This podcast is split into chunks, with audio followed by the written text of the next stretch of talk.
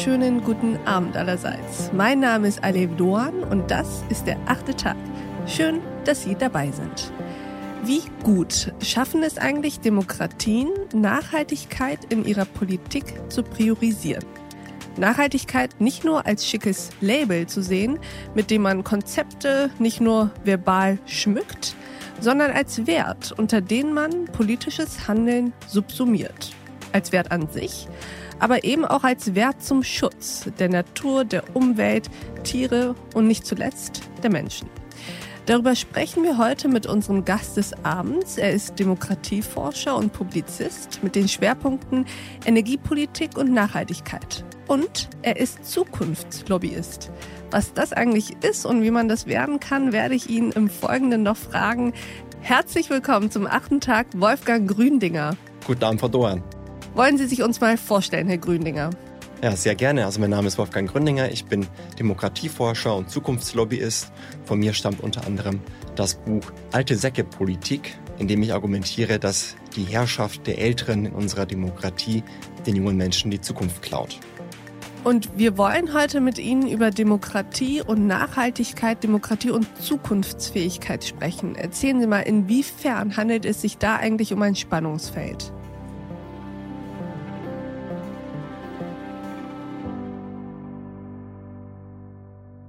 Ja, gerade in Zeiten von multiplen globalen Krisen, wie der Klimakrise, wie der Bekämpfung der globalen Pandemie oder auch wie digitaler Disruption, stellen sich ja viele Menschen tatsächlich die Frage, ist Demokratie zukunftsfähig? Können wir überhaupt noch mit diesem Regierungssystem die Krisen des Jahrhunderts bewältigen? Und tatsächlich gibt es ein gutes Zitat von Richard von Weizsäcker, der einmal sagte, Demokratie ist auf einem Strukturproblem aufgebaut, nämlich der Verherrlichung der Gegenwart und der Vernachlässigung der Zukunft. Und woran liegt das, dass wir die Zukunft vernachlässigen? Das liegt daran, dass wir eben nicht anders regiert werden können und nicht anders regiert werden wollen, als durch auf Zeit gewählte Vertreterinnen und Vertreter. Aber die haben eben nur die aktuellen Interessen der gegenwärtigen Wählerinnen und Wähler im Sinne. Und wer sind das? In Deutschland sind diese Wählerinnen und Wähler eben sehr alt im Vergleich zu anderen Ländern. Also ein Drittel aller Wählerinnen und Wähler ist über 60 Jahre alt. Die Hälfte aller Mitglieder bei SPD und CDU, CSU ist über 60 Jahre alt. Die Jungen kommen kaum noch vor. Und selbst dann, wenn sie da sind, haben sie gar keine Stimme, weil sie unter 18 Jahre alt sind. Also gerade diejenigen Jugendlichen, die jetzt in den letzten Jahren auf der Straße waren für mehr Klimaschutz oder gegen Uploadfilter, die haben gar kein Wahlrecht, das sie in die Waagschale werfen könnten.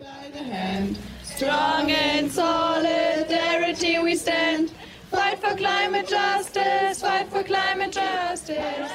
Ein SUV zu fahren, es gibt kein Recht, ein SUV zu fahren. Und da ist es sehr leicht für autokratische Regierungen wie China und andere sich zu präsentieren als die vermeintlich besseren Regierungssysteme.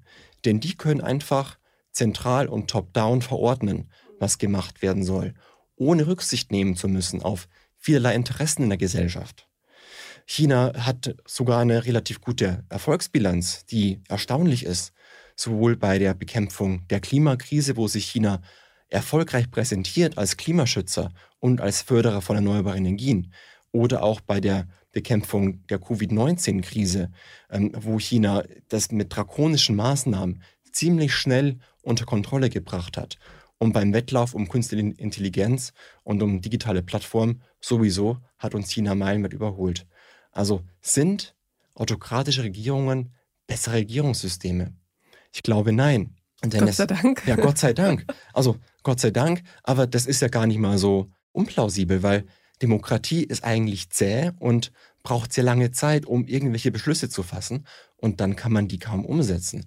Also wir müssen sagen, Gott sei Dank, aber empirisch ist das nur sehr dünn belegt, Gott sei Dank. Mhm. Ähm, es gibt zum Beispiel den Klimaschutzindex von Germanwatch, der belegt, dass tatsächlich eben nicht autokratische Regierungssysteme per se besser sind als Demokratien. Es ist eher das Gegenteil der Fall. Auch bei Demokratien, die in den letzten Jahren autoritärer geworden sind, seien es die USA unter Donald Trump, seien es Polen, sei es Brasilien, haben auch eine schlechtere Bilanz gehabt zugleich im Klimaschutz. Und ich meine, du sagst Gott sei Dank, denn selbst wenn es so wäre, dass Autokratien besser wären oder nachhaltiger wären im Politikergebnis, bin ich schlicht einfach nicht dafür, dass wir deswegen autokratischer werden sollten oder sowas machen sollten wie eine Ökodiktatur. Ich mache Klimaschutz, seit ich 15 bin. Und ich habe immer in dieser ganzen Zeit an einen Satz geglaubt. Wir schützen das Klima nicht um des Klimas willen. Wir schützen das Klima um des Menschen willen. Und was wären Menschen ohne Menschenrechte? Und das ist, was zählt für mich, glaube ich. Und trotzdem ist es so, dass wir Demokratie umgestalten können, weitsichtiger machen können. Denn die USA machen Demokratie anders als wir Deutschen, die Schweizer machen es anderes als die Briten beispielsweise. Also Demokratie ist nicht gleich Demokratie. Und deswegen kann es ja Regeln geben, die wir uns als Demokratie selbst geben, um unser Regierungssystem ein bisschen weitsichtiger, ein bisschen nachhaltiger zu machen. Und da habe ich drei Vorschläge mal mitgebracht für heute Abend. Das ist erstens ein Jugendwahlrecht, damit auch junge Menschen, egal welchen Alters, genauso mitbestimmen dürfen, genau wie die Alten auch, wie alle anderen auch. Zweitens eine Art Jugendquote oder Nachwuchsquote, denn überall, wo die Interessen der künftigen Generationen verhandelt werden, brauchen wir auch die Jugend mit am Verhandlungstisch. Denn wir können uns mal angucken, wo, wo die Jugend mitbestimmen darf. Eigentlich fast gar nicht. Nicht einmal im Nachhaltigkeitsrat der Bundesregierung, also einem Gremium, das die Regierung beraten soll in Fragen der Zukunftsfähigkeit, sitzen junge Menschen mit am Tisch. In den meisten Gremien sind so 90 Prozent bis 100 Prozent die Mitglieder alt oder sehr alt. Und ein dritter Vorschlag, wenn ich den noch machen darf, ist so eine Art Jüngstenrat im Bundestag. Es gibt dort einen Ältestenrat. Wie wäre denn mal ein Jüngstenrat? Da würde ich auch gerne drüber diskutieren mit Ihnen. Sehr interessant. Vielen Dank, lieber Herr Gründinger, erstmal für diesen ersten Impuls. Und ich würde sagen, wir sind uns darin einig, dass wir unabhängig davon, ob Demokratie Nachhaltigkeit kann oder nicht, wir erstmal an der Demokratie festhalten möchten. Also nach Diktatur düstet uns es beiden nicht. Die Frage lautet also, was muss passieren, damit Demokratien nachhaltiger werden, also Nachhaltigkeit mehr priorisieren. Und da haben Sie ja schon drei sozusagen Vorschläge gemacht. Lassen Sie uns mal mit dem allerersten anfangen, Jugendwahlrecht. Ab wie vielen Jahren sollen denn junge Menschen wählen dürfen? Das ist eine gute Frage. Ich würde vorschlagen, in einem ersten Schritt ab 14 Jahren. Warum 14 Jahre? Ganz einfach. Alle demokratischen Parteien in Deutschland, seien es CDU, CSU, FDP, SPD, alle demokratischen Parteien in Deutschland haben ein Mindestalter von 14 Jahren, wo schon junge Menschen mitbestimmen dürfen innerhalb der Parteien über so Dinge wie zum Beispiel Koalitionsverträge. Also warum sollten Jugendliche so reif oder fähig genug sein, über Koalitionsverträge oder Regierungsbildung mitzubestimmen, aber nicht über eine Partei? Das finde ich seltsam. Und auch die Religionsmündigkeit beginnt bei 14 Jahren. Die Strafmündigkeit als Jugendlicher beginnt bei 14 Jahren. Also da sind viele Grenzen, die da bei diesem Alter anfangen. Deswegen würde ich sagen, erster Schritt bis 14 Jahre. Ich finde aber auch, dass man auch junge Menschen, die jünger sind als 14, die das Wahlrecht nicht verweigern darf. Das Wahlrecht ist ja nicht ans Alter gebunden eigentlich, denn auch sehr alte Menschen dürfen wählen, genau wie alle anderen auch. Warum dürfen Zwölfjährige nicht wählen, aber 112-Jährige schon? Da ist für mich kein logischer Zusammenhang mehr da.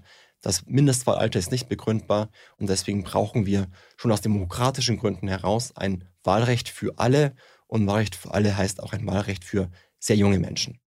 Aber wieso kriegen wir das eigentlich nicht? Also diese Diskussion ist ja nun wahrlich keine neue. Wir diskutieren fast jedes Jahr darüber, dass irgendwer möchte, dass jüngere Menschen wählen dürfen sollten. Und trotzdem scheinen ja die Hemmnisse groß genug zu sein und die Blockadekräfte groß genug zu sein, dass es nie umgesetzt wird.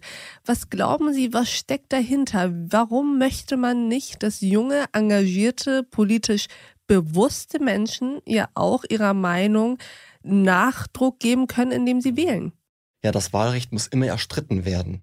Es gibt ein berühmtes Zitat von Robert Dahl, einem Demokratiewissenschaftler, der sagte, ein exklusiver Demos wird niemals die Exkludierten inkludieren. Also in Deutsch gesagt heißt das, ein Volk oder ein Wahlvolk wird sehr unwahrscheinlich diejenigen, die nicht wählen dürfen, einfach die wählen lassen. Ja, weil warum sollten die das tun? Die Frauen genauso, die Menschen, die früher nicht katholisch waren. Also das Wahlrecht ist ja historisch gewachsen. Erst durften nur die begüterten, weißen, katholischen Männer wählen, je nach Region. Und dann irgendwann wurde es gelockert. Andere Religionen durften mitmachen, andere Altersklassen durften mitmachen, andere Geschlechter durften mitmachen und so weiter. Und heute haben wir ein ziemlich inklusives Wahlrecht. Die einzigen, die wirklich noch fehlen, sind tatsächlich die Jugendlichen. die deutschen Pass haben, aber trotzdem nicht mitbestimmen dürfen, obwohl im Grundgesetz steht, alle Staatsgewalt geht vom Volke aus. Aber das bedeutet ja, wir glauben, wir seien schon so weit gekommen, weil immerhin dürfen ja jetzt Frauen wählen, immerhin dürfen Menschen wählen, die erst im Nachhinein den deutschen Pass bekommen haben. Aber zeigt uns dieser Prozess des trotzdem das Wahlvolk ungern weiter öffnen wollens nicht, dass wir eigentlich die gleichen sind, die wir auch schon vor Jahrhunderten waren, nämlich lauter Menschen, die Wahlrecht nicht so gerne aus der Hand geben? Beziehungsweise ist es ja noch nicht mal ein aus der Hand geben. Also das Wahlrecht gibt man ja nicht ab, wenn man sagt, jetzt dürfen auch junge Leute wählen, sondern man erweitert den Kreis derer, die wählen dürfen. Ja, aber da hat man selbst weniger Macht, wenn andere auch noch auf einmal mitreden dürfen. Das war immer so in der Geschichte und das wird wohl auch immer so bleiben, dass man eben andere nicht gerne mitreden lässt, wenn man selbst dadurch Macht dann doch verliert, weil wenn andere mitreden, ist die eigene Stimme weniger wert. Und man kann ja auch Kriterien dafür finden, man, man kann argumentieren und kann sagen, ja, aber die Jugendlichen sind nicht reif genug. Aber das gleiche Problem hätten wir auch bei, bei heute Älteren zum Beispiel, die an Demenz erkrankt sind zum Beispiel, oder bei Suchterkrankten. Und das Argument kann man gegen viele ins Feld führen. Das Problem ist nur, wenn man einmal anfängt zu argumentieren, man braucht so eine Art Wahlreife oder Wahlmündigkeit, dann hört man nicht mehr auf. Demokratie heißt aber nicht Herrschaft der Gebildeten oder Herrschaft der Reichen oder Herrschaft der Klugen. Es heißt Herrschaft des Volkes. Und wenn wir sagen, auch Kinder und Jugendliche gehören zum Volk, dann müssen die auch mit dabei sein. Genauso wie Jugendliche auch mitsprechen müssen dürfen über Schulreformen, weil die davon ja unmittelbar betroffen sind, über Klimapolitik, was sie unmittelbar davon betroffen sind, über Kulturpolitik und Verkehrspolitik und so weiter, weil Jugendliche unmittelbar davon betroffen sind, was andere entscheiden. Sie dürfen nicht an Regierungen mitwirken, werden aber regiert. Sie sind Objekt der Staatsgewalt, aber keine Subjekte. Und das macht eben Politik insgesamt weniger nachhaltig, wenn nur die Alten bestimmen, aber nicht die Jungen bestimmen dürfen.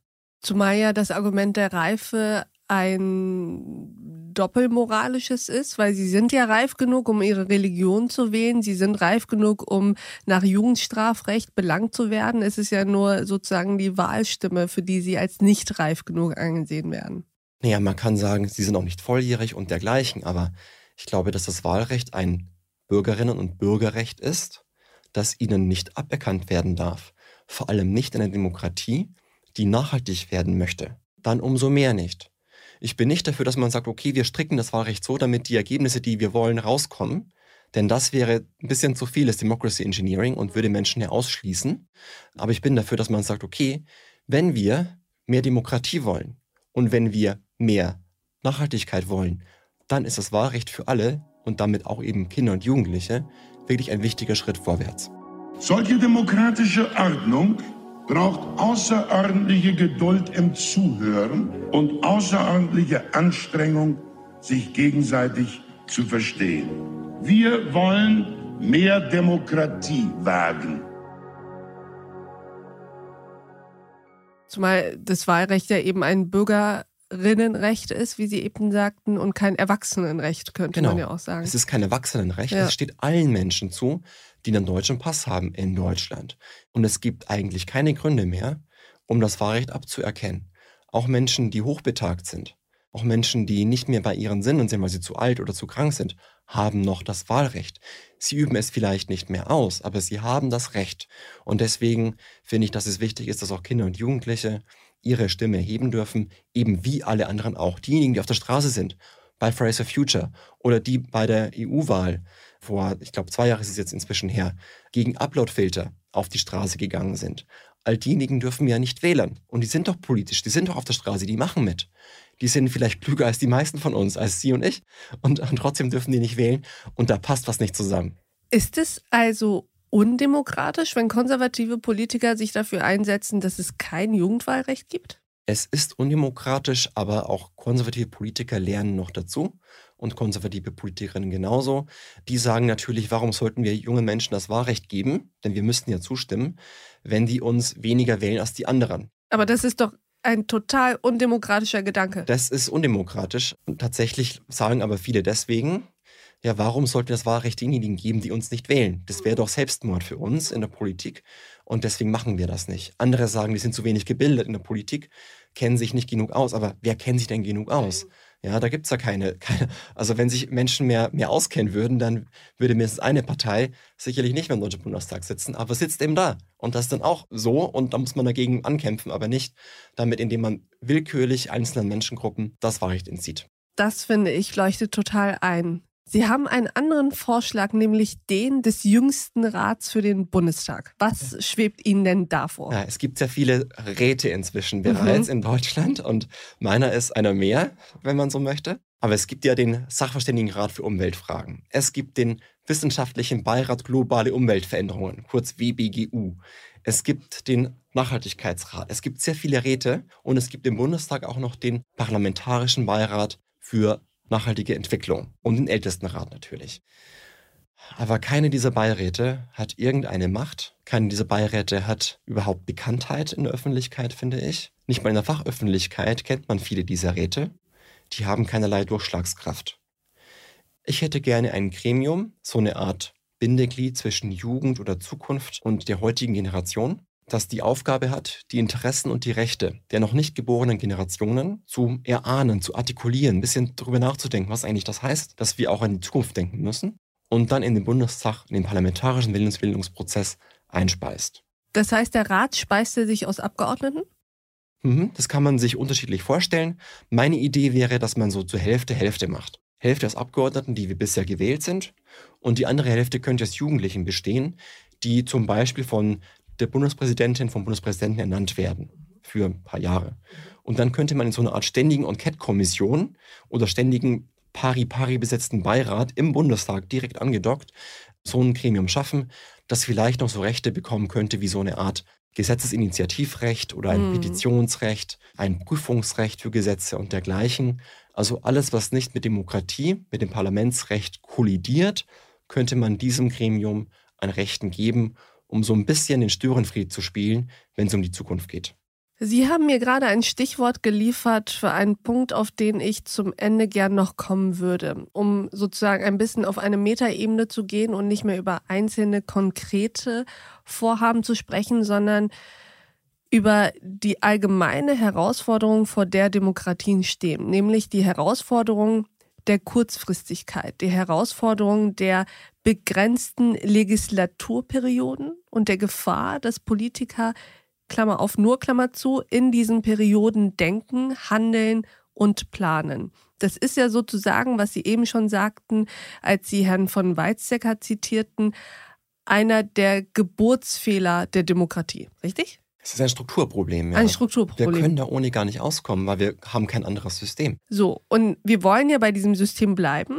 Die Frage ist, müssen wir dieses System nicht ergänzen, um, und Sie sagten es eben, ständige Enquete-Kommissionen, die bei besonders wichtigen Themen ständig tagen, beraten, empfehlen etc. unabhängig von der jeweiligen Regierungsbildung, unabhängig von der jeweiligen Legislaturperiode. Ja, Wissenschaft haben wir genug. Es ist ja nicht so, dass wir ein Erkenntnisproblem hätten. Wir wissen alles. Wir wissen alles über die Klimakrise. Wir wissen auch sehr viel inzwischen über die Covid-Pandemie. Wir wissen sehr, sehr viel über Digitalisierung. Aber wir kommen eben nicht weiter. Und zum Teil schreiten wir sogar einen Schritt zurück. Und Demokratie ist tatsächlich langsam. Wir können darüber sprechen, ob wir nicht die Legislaturperiode verlängern von vier auf fünf Jahre. Vielleicht bringt das ja auch ein bisschen was. Aber wir brauchen, glaube ich, so eine Art Gewissen der Zukunft und nicht nur fünf Millionen Räte, denn die haben wir ja schon. Ich glaube, wir brauchen sowas wie ein parlamentarisches Gewissen der Zukunft, um immerhin so die Interessen der künftigen Generationen abzubilden im demokratischen Prozess.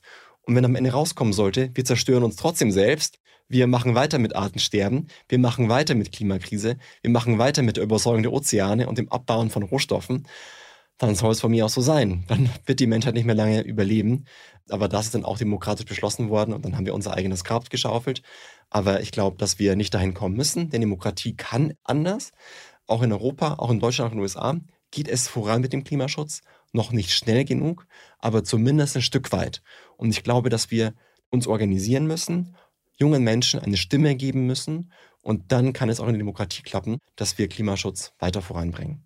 Aber dieses parlamentarische Gewissen, wie sieht das denn konkret aus? Also wäre das nicht so ein ständiges Gremium?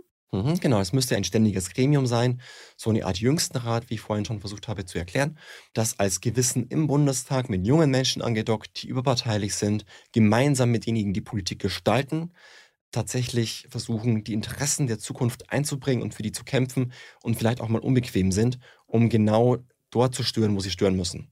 Meine letzte Frage an Sie. Sie sind Zukunftslobbyist. Wie wird man eigentlich Zukunftslobbyist? Was ist das und was macht man da? Gute Frage. Also ich glaube, jede und jeder kann und sollte Zukunftslobbyist oder Zukunftslobbyistin werden. Denn ich bin jetzt 36 Jahre alt. Ich habe damit angefangen, als ich 15, 16 war. Damals war ich der Einzige, der ähm, sagte, wir müssen irgendwie erneuerbare Energien voranbringen. Wir müssen das Rennsystem verändern, in meinem Alter damals, mit 15, 16. Und ähm, ich glaube, man kann auch noch das weitermachen, bis man 80 ist oder 90 ist. Denn gerade diese Allianz zwischen Generationen, die braucht man umso mehr. Alleine können es junge Menschen gar nicht schaffen, dieses Land enkeltauglich zu machen. Wir brauchen dieses Bündnis der Generationen und da brauchen wir sehr viele mehr Zukunftslobbyisten und Zukunftslobbyisten, die sich einsetzen für die Rechte und Interessen derjenigen, die das noch nicht können. Dieses Land enkeltauglich machen, das klingt doch nach einem sehr, sehr schönen Vorhaben. Herzlichen Dank, Wolfgang Gründinger, dass Sie heute Abend bei uns im achten Tag waren. Dankeschön, Frau Dohan. Und ich danke auch Ihnen, liebe Hörerinnen und Hörer, fürs Mithören und Mitdenken. Vielleicht fühlen Sie sich ja jetzt auch dazu inspiriert, ein Zukunftslobbyist zu werden. Ich würde mich freuen. Ich denke, wir brauchen ganz viel davon. Und ich würde mich auch freuen, wenn wir uns im nächsten achten Tag wieder begegnen. Bis dahin, auf sehr, sehr bald. Ihre Alev Doan.